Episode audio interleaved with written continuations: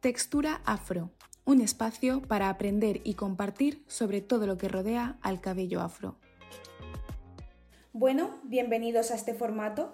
La verdad es que quería recopilar para vosotros esta conversación. Hoy desde Textura Afro vamos a hablar con dos mujeres, Marta Palacios. Hola. Y Olga Palacios. Hola. Ellas son hermanas y además Marta es mi madre y Olga es mi tía. Las he reunido aquí para que nos cuenten, cómo no, qué relación han mantenido con su cabello. Partiendo de la base de que, bueno, durante su infancia y adolescencia, estamos hablando entre los años 80 y los 90, el Internet no existía y cuando ya estaba disponible no ofrecía ni la mitad de las posibilidades que ofrece a día de hoy. El Internet, como hemos visto últimamente en la entrevista de Stella Tuku y Catherine Holguín, por ejemplo, ha sido un elemento esencial para las mujeres jóvenes que desean aprender a cuidar su cabello. Incluso ha sido también crucial para la construcción de la identidad, pues el poder ver mujeres afrodescendientes de cualquier rincón del mundo luciendo sus cabellos afro y dando su opinión al respecto es un lujo que antes no estaba. Además de la ausencia del Internet y la diferencia generacional, está el factor cultural. Marta y Olga son colombianas y sí es cierto que en esta parte de la diáspora africana hay unas costumbres y pensamientos muy arraigados alrededor del pelo afro. Pelo duro, pelo apretado, como le dirían allí. Bueno, pues comenzamos.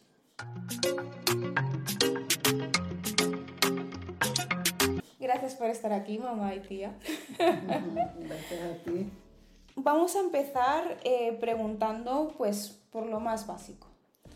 Cuando erais pequeñas, eh, vuestra madre, ¿qué os decía respecto al cabello afro?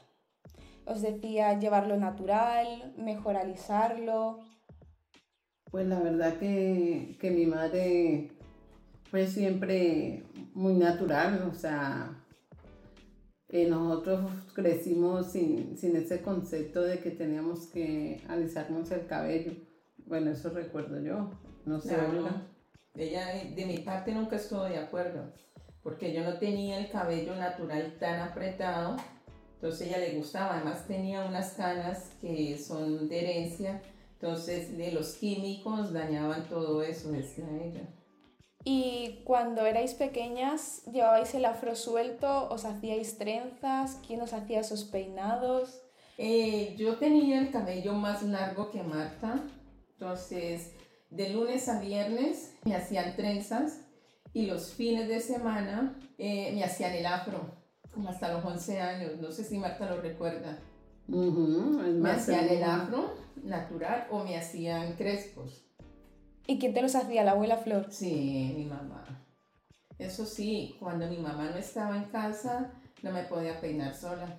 ¿Y cómo aprendisteis a, a peinaros? Pues la verdad que, que lo que decía Olga, cuando nos peinaba nos dolía mucho. Bueno, a mí me dolía mucho el pelo, pues... porque era me pegaron los piojos. Eso, hay mucha gente realmente que dice, bueno, y cuando os da piojos, ¿cómo hacéis? Ay, en la escuela había una compañera, Amparo, wow, tenía piojos liendras y me los ha pegado, eso era horrible, ¿sabes? Pero bueno, ahí estaba mi mamá. Pues a mí cuando me tocó el turno, mi mamá lo que hizo fue que recuerdo tanto que me calvió, porque claro, como el pelo es tan, tan apretado, pues los piojos si se pegaban se, se, se acumulaban, por decirlo. Hmm. Y yo recuerdo mucho que mi mamá me calvió. ¿Y en el colegio os decían algo del cabello afro? ¿Se, ¿Se metían con vosotras por vuestro pelo o estaba tan normalizado que simplemente... Pues la verdad, en ese tiempo el cabello estaba como normalizado. En la infancia sí era como, como normal ya en el transcurso de los años ya eso no. no, se volvió normal. Yo sí recibí bullying en ese tiempo cuando mi mamá me hacía los crespos, porque eran tantos, ¿sabes? Y me decían cabeza de trapeador, que esos chulitos. Y bueno, ya adelantándonos un poco más en el tiempo, eh, ¿vosotras os habéis alisado alguna vez? Sí, ¿no? Eh, o sea, yo me alicé, como no tenía el cabello tan, tan apretado, mi mamá no recuerda la crema, con un suavizante no sé si Marta acuerda el nombre, que estuvo mucho de moda, porque como no había internet como ahora, era el boca a boca, ¿sabes? Entonces le decían, aplícale este producto a la niña y lo va a aflojar un poquito. Y eso me lo suavizaba. Pero como hasta los 17 años tuve mi cabello natural. Pues yo sí fui como más, como más atrevida que Olga. Demasiado. Yo, me alicé antes y eran con cremas caseras, alisadoras caseras que preparaba eh, casualmente eh, la gente negra, porque era la que conocía eh, los productos. Y sí, yo, yo recuerdo que ya para mis 15 años yo ya tenía el pelo alisado y pues la verdad que se, era un cambio total porque ya no dolía tanto el peinarse. Y por ejemplo, ¿os habéis estado alisando durante todos estos años o simplemente ya llegó un momento en el que lo dejasteis natural? No, pues no, eso es como, como un enganche, ¿no? Yo, por ejemplo, ya no quería mi pelo natural, o sea, apenas veía que iba a salir del crespo, buscaba la alisadora. Y es como, sí, como, como un enganche, entonces ya uno no quería alisarse, sino que ya quería que el cabello se viera más largo, por ahí vienen entrando las extensiones, entonces eh, fue evolucionando, pero a más. En mi caso es totalmente diferente. Eh, la suavizada, alisado, natural, el curly o el curly, como le dicen algunos, el curly, y otra vez ah, natural. Llevo casi 10 años con el cabello natural otra vez. ¿Alisarse duele? Yo no lo soporto. La primera vez, por ejemplo, ahora que lo tengo natural, una, dos alisadas y tengo que dejarlo eh, los químicos muy fuertes para mí. Sí, eh, la alisada sí, sí que dolía, porque como dice mi hermana, los químicos son muy fuertes, solamente oler la crema ya, ya siente la, la sensación que es un, químico muy fuerte y si no te lo aplican bien, pues hasta te quema, el cráneo cabelludo y te salen eh, llagas y todo, o sea que era un, era un sacrificio para, para poder estar supuestamente más, más guapa. Eh, antiguamente se usaba la soda cáustica, ¿sabes? Eh, yo recuerdo la última vez que me alicé, fui a una señora que era muy buena, doña Rosalba. me ha hecho unas quemadas. Entonces yo le decía, me, me arde, me dice, no, aguanta, aguanta. Mira, de fiebre y después caérseme el cuero cabelludo con pelo y todo. Desde ahí nunca más volví a alisarme. Hmm. Sí, de hecho, con el, con el permiso de Marta, de mi madre, qué raro se me hace. Eh, mi mamá ahora está rapada, muy guapa, y me acuerdo que cuando fuimos a, a que la raparan, ya después eh, le empezaron a decir que tenía como unas cicatrices en el cuero cabelludo. ¿Y de qué son las cicatrices? Pues de, de las alisadas porque eran productos muy fuertes. Vuelvo a la pregunta al principio, tía, ¿tú cómo aprendiste a cuidar tu pelo? O sea, ¿cómo sabías qué producto te iba bien, cuál no te iba bien? Porque claro, yo ahora entro en internet y me encuentro con tanta información y le doy un clic y me llega el producto. ¿Vosotras cómo hacíais? El boca a boca. ¿Sabes?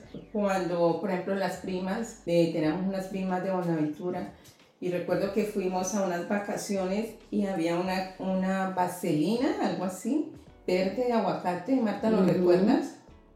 Entonces decían, no, esa es para peinarse. Olía delicioso y sí servía.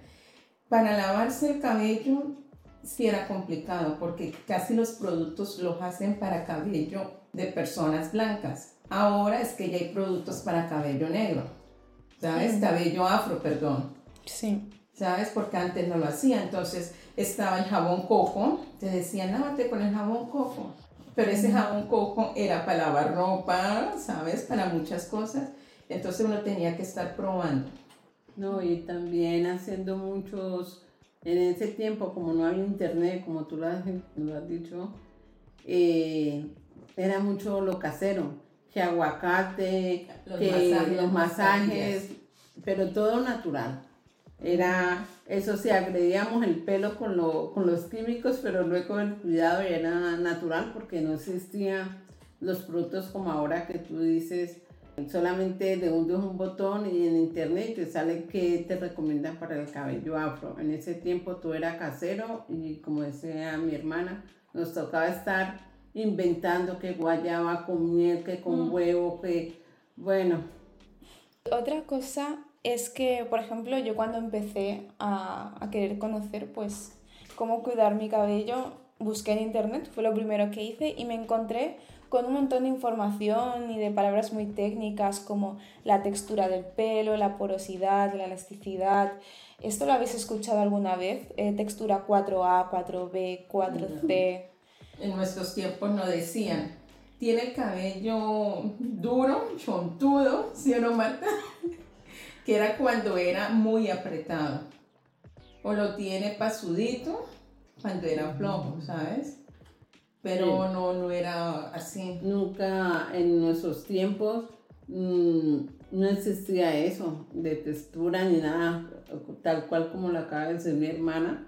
Uno decía el pelo más liso o el pelo más apretado. Había una esponja de brillo con la que se lavaban las ollas. Y el que lo tenía más apretado decíamos que tenía el pelo como la esponja bombril. ¿Sabes? Que era, que era muy apretada y era la marca de la esponja, que era para las joyas. Pero no existía eso. Yo creo que el tema del pelo en nuestra época no era como tan marcado como, como en los últimos, los últimos años, ¿no? Yo creo que ha ido evolucionando como todo, ¿no? Pero para mejor. Siguiendo la línea del tiempo, ya cuando os hicisteis mayores, que empezasteis en el mundo laboral, por ejemplo, en algún momento tuvisteis problemas o recibisteis discriminación por llevar el pelo afro? Pues sí, un poco sí, porque uno, pues, el prejuicio de que uno veía pues la mayoría de las personas con el pelo liso y uno quería también tenerlo igual.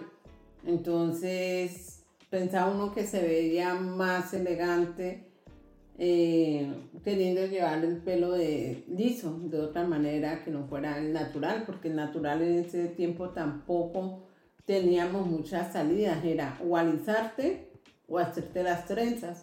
Mm, yo soy más tradicionalista, Lorena lo sabe. De andar en trenzas en mi vida, solamente me he puesto una vez extensiones.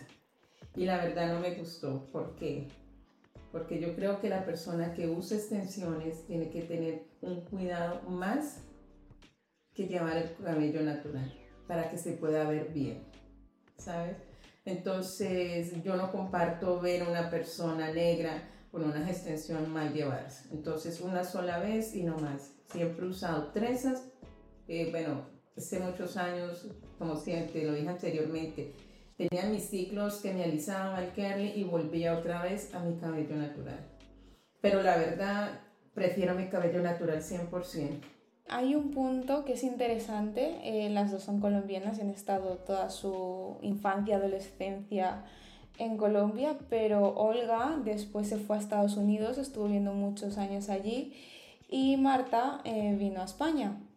Esto también me parece interesante, por ejemplo, Olga, eh, ¿cómo veías eh, el tema del cabello en Estados Unidos? ¿Había mucha gente que llevaba el cabello afro o había más alisados? ¿Qué se decía? Hombre, Estados Unidos es un país que la persona puede estar como quiera, ¿sabes? Entonces, eh, tuve a, a, un niño, una mujer, ¿sabes? A un adolescente con el cabello afro, pero gigante. Y en ese tiempo que yo estuve, se clavaban el peine, ¿saben? O se ponían un pañuelo así como tú lo tienes.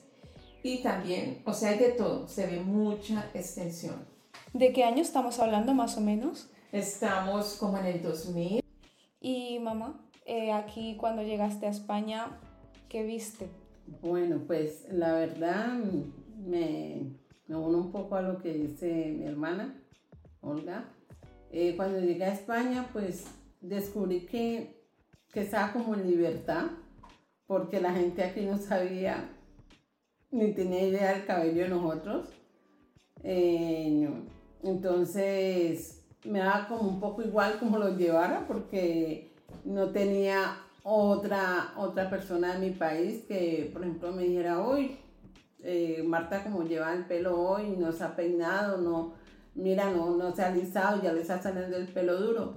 Porque no había en ese tiempo, en el 98, cuando yo llego aquí, no habían tantas personas eh, de fuera que tuvieran mi cabello como, como el mío. Entonces sí que la verdad que sentí una libertad.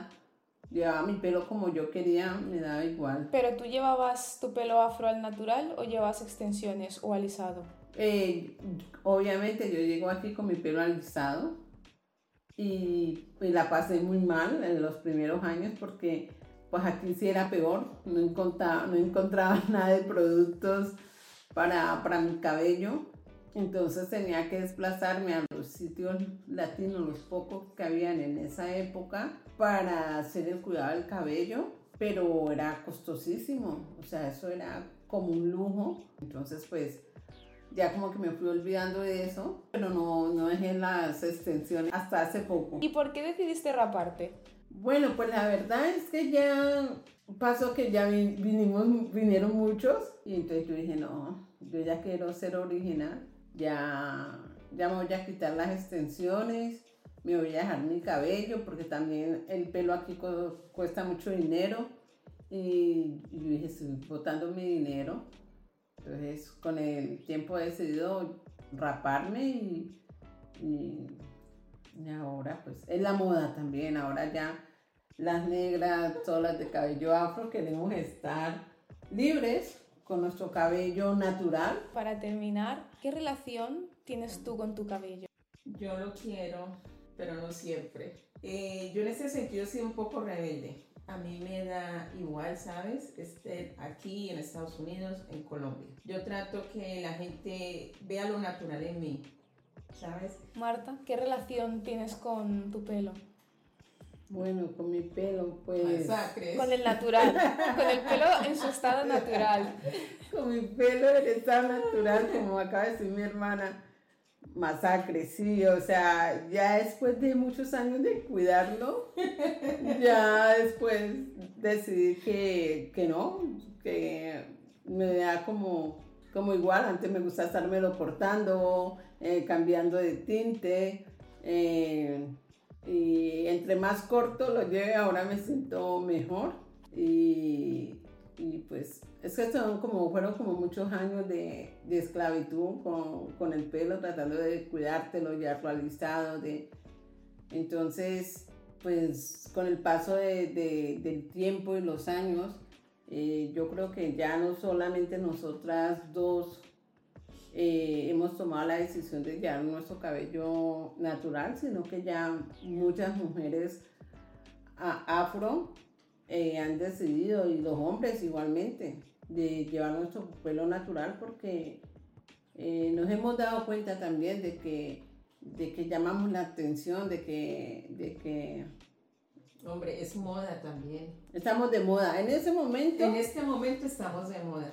Como el tema de los labios. Ah, sí. Es moda, porque hace unos 15 años, ¿qué pasaba con los labios grandes? Claro. Eh, hacían bullying porque teníamos los labios gruesos y rojos, ¿sabes? Y ahora, wow, lo que es eh, el culete, mm. ¿sabes? Y lo que es los labios, wow, todas quieren ser igual a nosotras.